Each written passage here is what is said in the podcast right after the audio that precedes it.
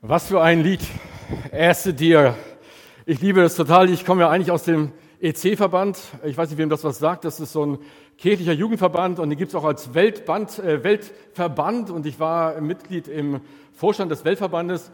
Und ich weiß immer, wie unser schottischer Vertreter George Campbell, so ein etwas untersetzter schottischer Typ, dieses Lied gesungen hat. The deer pants for the water. Er hat es nicht gesungen, er hat wie so ein rührender Hirsch äh, das zelebriert, kann man wirklich sagen. Man kann es richtig so in den Highlands, hat man den Hirsch gesehen.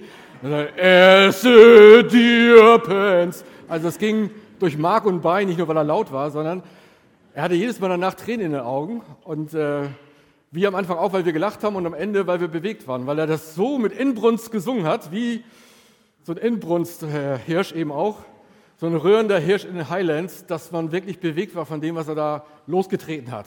Also es war schon etwas äh, Großartiges und er hat es damit verbunden mit dieser Botschaft, hey, so sehr lechzt meine Seele danach, nach frischem Wasser, nach dieser Erquickung von Gott her, dass, dass ich so danach schreie wie ein Hirsch, der dringend Wasser braucht. Also sehr, sehr, sehr genial. Wasser, das Gnade und Gerechtigkeit fließen lässt auf diese Erde und das trockene Land der Verzweiflung in einen blühenden Garten verwandeln kann, ein Land des Segens. Ja, heute ist schon ein denkwürdiger Tag und das nicht nur, weil wir heute genau einen Monat Sternhaus feiern, also 1. April eröffnet, 1. Mai ist heute. Nein, heute ist auch der 1. Mai. Ich weiß nicht, haben wir ein paar Folien dabei? Oh, super. Genau, muss es nur anstellen. Äh, heute ist auch der 1. Mai, äh, der internationale Tag der Arbeit. Für viele von euch und ehrlich gesagt auch für mich ein Tag des Ausschlafens. Nur blöd, dass heute Sonntag ist.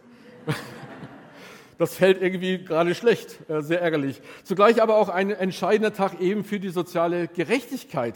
Äh, denn in den ersten Maitagen 1886, da sieht man das eben, da gab es die sogenannte Haymarket Riot äh, natürlich in Amerika, ein Aufstand der Arbeiter gegen die soziale Ungerechtigkeit, denn die mussten damals zwölf Stunden und mehr am Tag arbeiten und dagegen sind sie aufgetreten, nicht nur das, sondern viele andere soziale Dinge noch, die sie bewegt haben und haben dagegen protestiert und auch wenn damals das niedergeschlagen wurde und die Drahtzieher sogar hingerichtet wurden, so hat es doch einen Anfang genommen und ein paar Jahre später wurde tatsächlich die Acht-Stunden-Woche dann irgendwann eingeführt, sogar auch dann in Deutschland. Also wir profitieren von dem Einsatz von Menschen damals, die sich eingesetzt haben, um äh, wirklich auch gegen Ungerechtigkeiten und Ausbeutung vorzugehen. Nun, soziale Gerechtigkeit und Bibel, soziale Gerechtigkeit und Gottesdienst, da hat man manchmal das Gefühl, das passt ja irgendwie auch nicht so ganz zusammen. Was hat soziale Gerechtigkeit denn wirklich im Gottesdienst zu suchen, außer dass Jumpers ab und zu mal auftritt? Sollte es nicht im Gottesdienst vor allem gehen, erstmal um Stärkung des inneren Glaubens und des inneren Zirkels und äh, einfach darum, die eigenen Leute aufzubauen? Nun, ich bin persönlich überzeugt, dass gelebter Glaube und soziale Gerechtigkeit unmittelbar zusammenhängen. Und dass Christen immer schon und heute vielleicht noch mal mehr aufgerufen sind, Ungerechtigkeiten und auch Leid klar zu benennen und auch zu bekämpfen und zu verringern. Auch deswegen wurde unter anderem an diesem Wochenende die Woche für das Leben gestartet von beiden großen Kirchen. Eine Woche für das Leben. Auch dort geht es um soziale Gerechtigkeit, um Menschen, die am Rande der Gesellschaft stehen.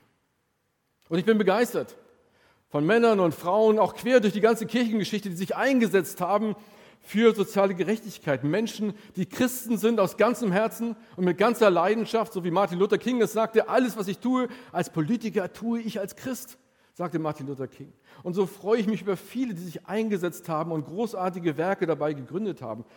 Henri Dunant zum Beispiel, der das Rote Kreuz gegründet hat. Ein CVJMer, der das auf seinem Herzen hatte und das gegründet hat. Wiechern, Zinzendorf, Spener, Mutter Teresa, Martin Luther King, viele Menschen, die ich nennen kann.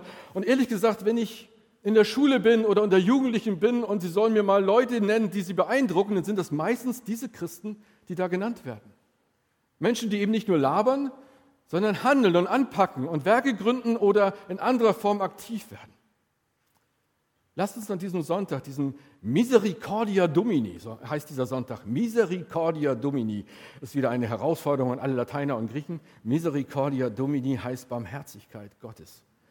Genau darauf schauen und was das eben für diese Zeit, für diese Tage und für diese verwundete Welt bedeutet, sich sozial gerecht einzusetzen. Wohl wissend, Und da kommt der starke Rückenwind von Ostern her, dass wir weder alleine sind, noch ohne Hoffnung. Und dass diese Hoffnung, von der wir leben und von der wir Christen reden, sich nicht beerdigen lässt oder hinter schweren Steinen verstecken lässt, diese Hoffnung aufersteht und diese Hoffnung lebt.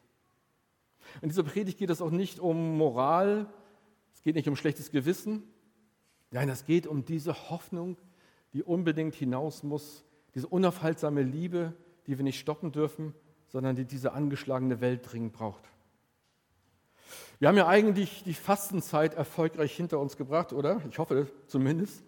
Aber der Text heute, der spricht von einem anderen Fasten. Er führt uns ein anderes Fasten vor Augen, das sich auch noch nicht mal auf sieben Wochen begrenzen lässt, sondern wirklich zu einer Lebenseinstellung werden soll. Und ich lese uns dabei einen Text aus Jesaja 58, die Verse 5 bis 11. Überschrieben mit ein Fasten, das dem Herrn gefällt. Da heißt es, Gott spricht, denkt ihr mir einen Gefallen zu tun, wenn ihr bloß auf Essen und Trinken verzichtet, den Kopf hängen lasst und euch in Trauergewändern in die Asche setzt? Nennt ihr sowas Fasten? Ist das ein Tag, an dem ich, der Herr, Freude habe? Nein, ein Fasten, das mir gefällt, sieht anders aus. Nämlich, löst die Fesseln der Menschen, die man zu Unrecht gefangen hält. Befreit sie vom drückenden Joch der Sklaverei und gebt ihnen ihre Freiheit wieder. Schafft jede Art von Unterdrückung ab. Teilt euer Brot mit den Hungrigen. Nehmt Obdachlose bei euch auf. Und wenn ihr einem begegnet, der in Lumpen herumläuft, gebt ihm Kleider. Helft, wo ihr könnt und verschließt eure Augen nicht vor den Nöten eurer Mitmenschen. Dann, dann wird mein Licht eure Dunkelheit vertreiben wie die Morgensonne und in kurzer Zeit sind eure Wunden geheilt. Eure barmherzigen Taten gehen vor euch her und meine Herrlichkeit beschließt euren Zug. Wenn ihr dann zu mir ruft, werde ich euch antworten. Wenn ihr dann um Hilfe ruft und schreit, werde ich, werde ich sagen, ja, hier bin ich. Beseitigt jede Art von Unterdrückung. Hört auf, verächtlich mit dem Finger auf andere zu zeigen. Macht Schluss mit aller Verleumdung. Nehmt euch der Hungernden an und gebt ihnen zu essen. Versorgt die Notleidenden mit allem Nötigen. Dann, dann wird mein Licht eure Finsternis durchbrechen. Die Nacht um euch her wird zum hellen Tag. Immer werde ich der Herr euch führen. Auch in der Wüste werde ich euch versorgen. Ich gebe euch Gesundheit und Kraft. Und ihr gleicht einem gut bewässerten Garten und einer Quelle, die nie versiegt. Soweit Jesaja. Propheten hatten es ja nicht immer leicht und haben es wahrscheinlich auch nicht leicht. Dauernd mussten sie eigentlich eher den Leuten das Leben vermiesen. Sie sind eigentlich quer durch die Bibel immer so ein nerviger Wecker und man kann tausendmal draufhauen, der fängt immer wieder an zu bimmeln. Ich weiß nicht, ob ihr zu Hause so einen habt. Da fastet man doch schon Schokolade und Alkohol, sieben Wochen lang. Und das ist nicht genug Fasten, nicht genug Selbstkasteiung. Und zugleich, und das ist das Schöne auch in diesem Text, malt Jesaja eine großartige Verheißung, dass der Barmherzigkeit folgt, die wir an Menschen üben. Wenn ihr so barmherzig und mitfühlend mit anderen Menschen umgeht und ihre Not lindert, dann wird der Segen zu euch kommen und euch und euer Leben segnen und euer Glaubensleben erfüllen und ihr werdet zu einem bewässerten Garten werden, der eure Seele zutiefst nährt. As a deer pants for the water. Der Zeit, als man zwar aus dem Exil befreit worden ist und heimkehrte, aber eben vieles daheim auf dem, an, ja, zu Boden lag. Nicht nur der Tempel war zerstört, sondern vieles andere eben auch. Menschen hungerten, waren ohne Obdach, waren verzweifelt. Und einige Obere meinten, wenn wir nur genug fasten, wenn wir nur genug uns selbst kasteien, wenn wir nur genug uns in Asche hüllen, dann wird Gott vielleicht eingreifen. Aber Jesaja verkündigt etwas anderes. Nicht etwas sein lassen, sondern etwas tun im Namen der Gerechtigkeit Gottes. Das ist echtes Fasten. Und wir merken, wie aktuell diese prophetische Rede ist. Gehen wir die einzelnen Punkte nochmal durch. Hoffe ich zumindest. Paul, sonst musst du weiterschalten. Ah, wunderbar. Schafft jede Art von Unterdrückung ab. Von der Sklaverei, dem Menschenhandel bis hin zu unguten Machtverhältnissen in der Arbeitswelt. Alles längst besiegt. Ich meine, wir sind doch im Jahr 2022, da müsste doch eigentlich alles besiegt sein, oder? Aber International Justice Mission sagt, dass über 40 Millionen Menschen in der Welt betroffen sind von Menschenhandel. Und Deutschland eine entscheidende Drehscheibe ist auch in Sachen Menschenhandel und Zwangsprostitution. Und ja, auch die Errungenschaft des 1. Mai, die Abschaffung des Zwölf-Stunden-Tages und die Erleichterung von Arbeitsbedingungen sind eine Folge oder ein Erfolg gegen diese Unterdrückung. Ja, schafft jede Art von Unterdrückung ab, auch mitten im Jahr 2022. Das nächste bricht dem Hungrigen dein Brot, teilt das Brot mit anderen. Verbrechen, das nicht fair zu teilen, ist ein Verbrechen, sondern es ist wirklich fair zu brechen. Nicht wie mein Bruder immer mit mir brüderlich geteilt hat. Ja, ja, von wegen. Da war der Burger und die Pommes und irgendwie war mindestens drei Viertel des Burgers bei ihm. Nein, fair brechen. Auch 2022 ist der Hunger längst noch nicht besiegt. Über acht Millionen Menschen in Deutschland haben nicht genug zu essen. Äh, nicht, nicht in Deutschland, in der Welt. Über acht Millionen Menschen haben nicht genug zu essen. Mehr als ein Zehntel in dieser Welt. Und die Tafel, wenn man zur Tafel geht und sieht, wie viele Menschen dort sind und anstehen, um etwas zu essen zu bekommen, dann sieht man und ahnt man etwas von der Not auch in Deutschland. Nehmt Obdachlose bei euch auf. Flüchtlinge, die zu euch kommen, die ohne Obdach sind. 2021 waren schon 84 Millionen Menschen auf der Flucht. Das heißt quasi ganz Deutschland war auf der Flucht in dieser Welt. Und das waren noch die Zahlen ohne den Ukraine-Krieg, wo jetzt gerade aktuell bis zu 12 Millionen Menschen zusätzlich auf der Flucht sein sollen. Nehmt Obdachlose bei euch auf.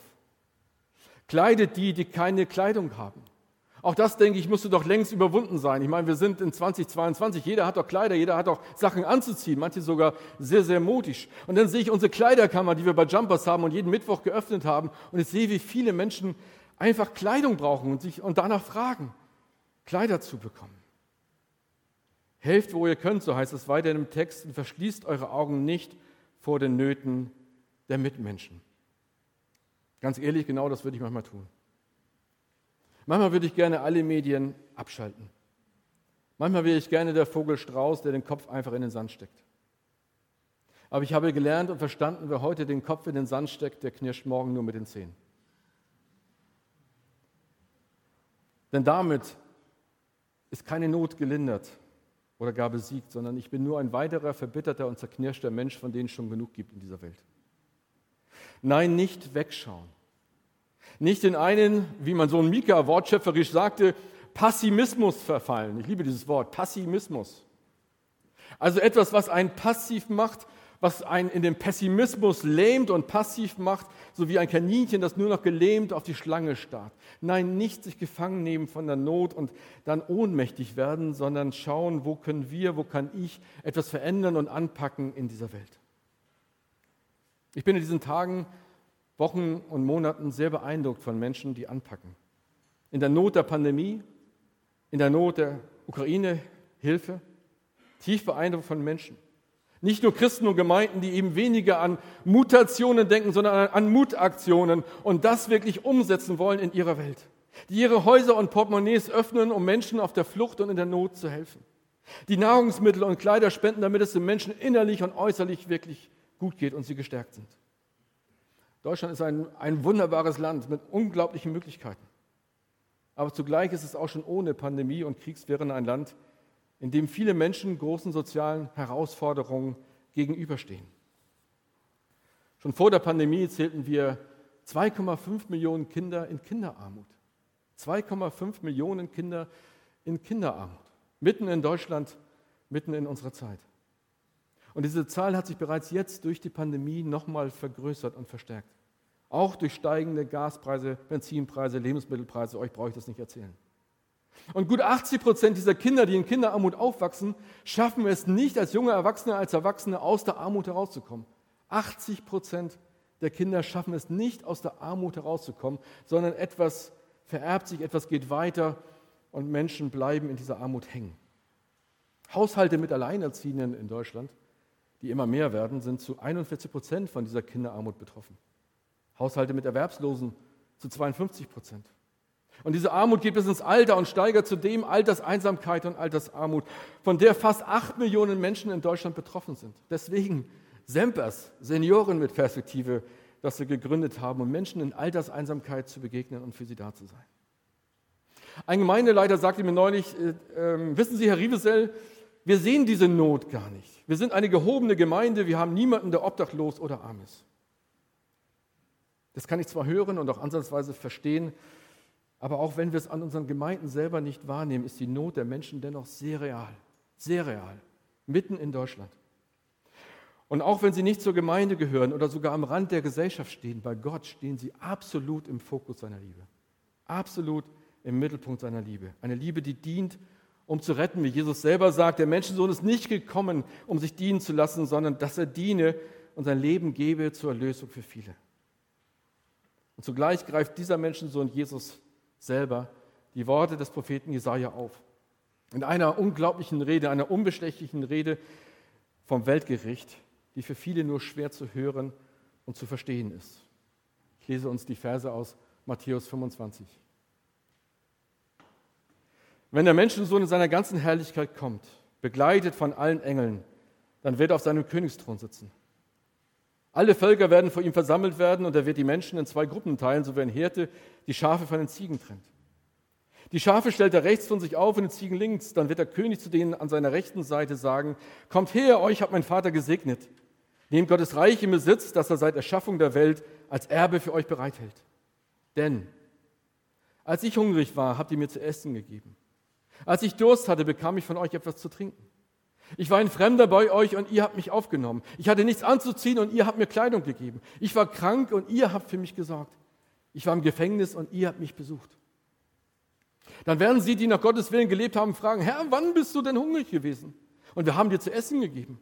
Oder durstig und wir gaben dir zu trinken. Wann warst du als Fremder bei uns und wir haben dir Gastfreundschaft gewährt?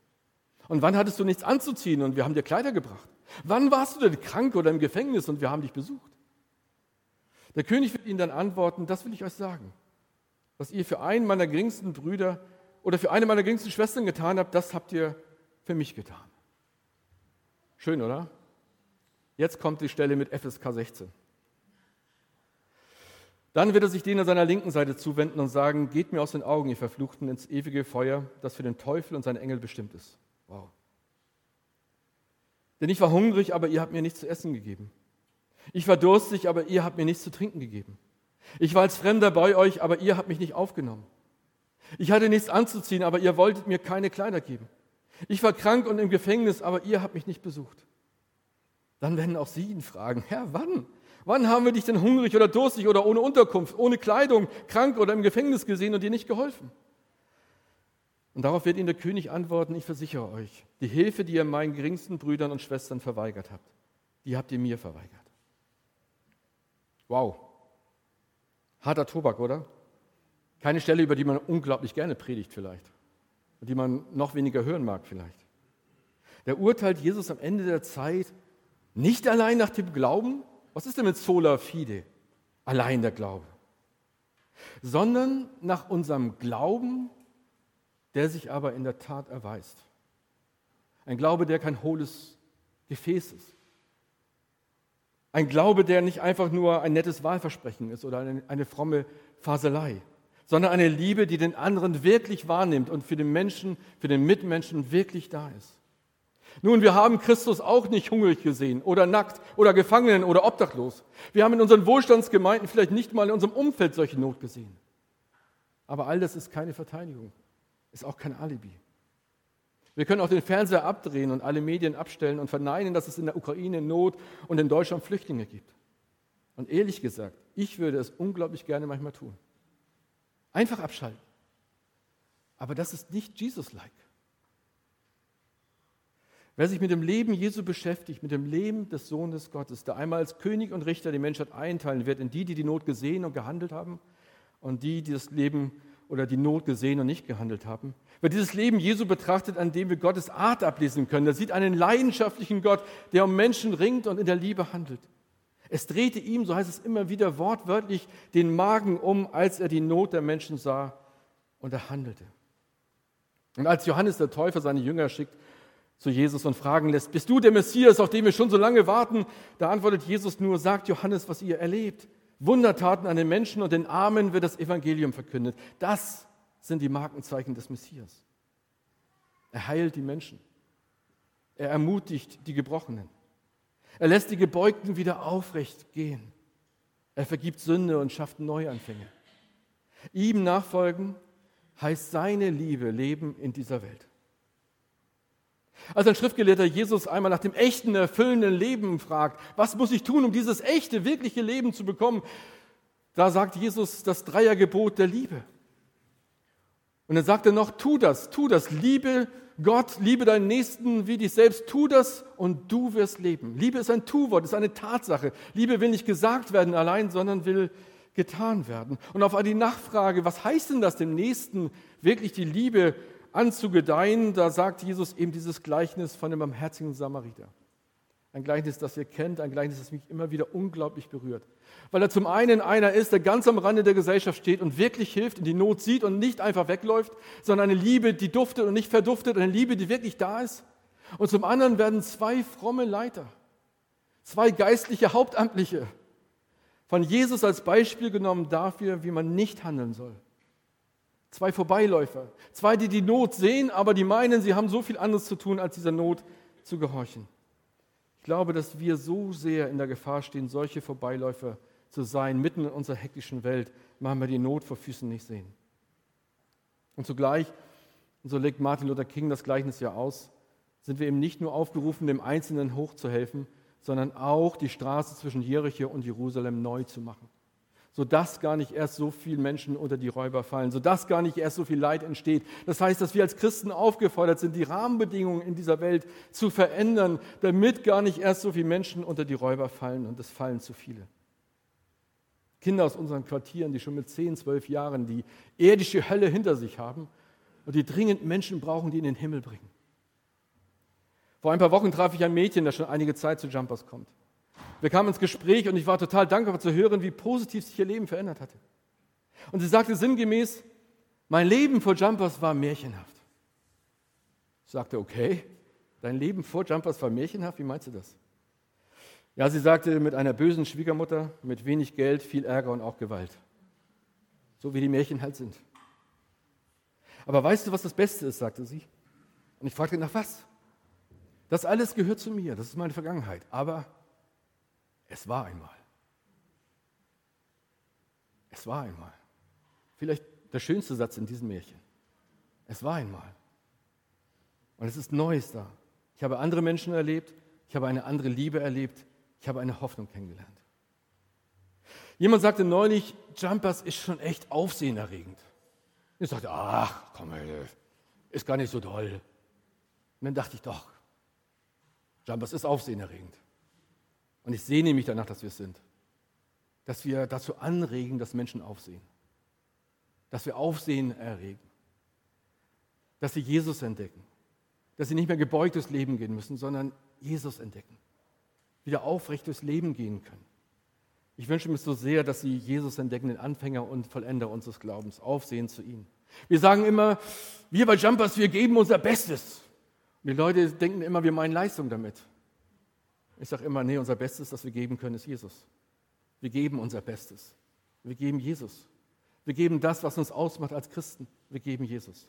Jesaja ruft dazu auf, wenn ihr soziale Herausforderungen seht, dann kapselt euch nicht ab, sondern packt an und bringt die Misericordia Domini, die Barmherzigkeit Gottes, zu den Menschen. Was können wir gegen die Nöte tun? Und wer soll das Ganze noch tun, immer, wenn man genug anderes hat, auch in der Gemeinde? Das Erste, was ich immer sage, Relevanz. Wenn wir Relevanz haben wollen in dieser Welt, müssen wir das Wort verstehen. Relevare heißt wieder emporheben. Das heißt, unseren Glauben wieder emporheben und sagen, Herr, hier sind meine fünf Brote und zwei Fische. Herr, hier ist die Gemeinde, hier sind unsere fünf Brote und zwei Fische. Wir bitten dich, dass du raus die Fülle machst und die Menschen dieser Stadt satt werden. Und zum anderen denke ich immer wieder, wenn ich Gemeinden in Deutschland sehe, manchmal ist unser gemeindliches Korsett aus Strukturen und Veranstaltungen so eng geworden, dass wir uns gar nicht mehr herunterbeugen können zu den Menschen dieser Stadt. Oder manchmal einfach vorbeilaufen, wie diese Frommen auch in diesem Gleichnis. Und ich leide darunter, wenn gerade wir Frommen an Not manchmal vorbeilaufen. Jesus konnte sehr genau sagen, wofür er gekommen ist. Der Menschensohn ist gekommen, um zu. Und es ist meine Sehnsucht, diesen Satz auch vollenden zu können in einer guten Weise. Ich bin gekommen, um zu. Wofür bin ich gekommen? Wofür schickt mich Gott in diese Welt? Und die Gemeinde ist gekommen, um zu. Wofür sind wir da? Was, was ist der Sinn und Zweck dieser Gemeinde. Und ja, wir können nicht allen und überall helfen. Wir sind nicht James Bond und wir sind schon gar nicht Jesus. Aber wir sind Teil an seinem Leib und gemeinsam und mit anderen können wir anpacken und Segenshandeln in dieser Welt umsetzen. Und schließlich, es gibt nicht nur uns, es geht nicht immer darum, dass wir immer noch besser oder mehr machen müssen, sondern wir haben viele Ressourcen, Räume, wir haben Geld, wir haben Sachspenden, wir können vielen Werken helfen in der Welt, dass diese Welt anders wird und besser wird, auch mit unserem Geld und mit unseren Möglichkeiten. Verantwortlich leben und handeln bedeutet für mich, auf das Wort Gottes, Christus selber, mit einer Antwort, ja, ich möchte zu dir gehören, antworten und dann Verantwortung übernehmen. Wort, Antwort und Verantwortung in dieser Welt gehören für mich zuletzt. Und das Ganze in der österlichen Gewissheit, die Hoffnung stirbt nicht zuletzt. Die Hoffnung stirbt gar nicht. Sie aufersteht mitten unter uns und sie lebt und das dauerhaft und immer. Nicht Moral oder schlechtes Gewissen treiben uns an, sondern der Rückenwind der Auferstehungskraft. Seine unsterbliche Liebe und Hoffnung für diese verwundete Welt. Geben wir dieser Welt unser Bestes. Christus. Amen.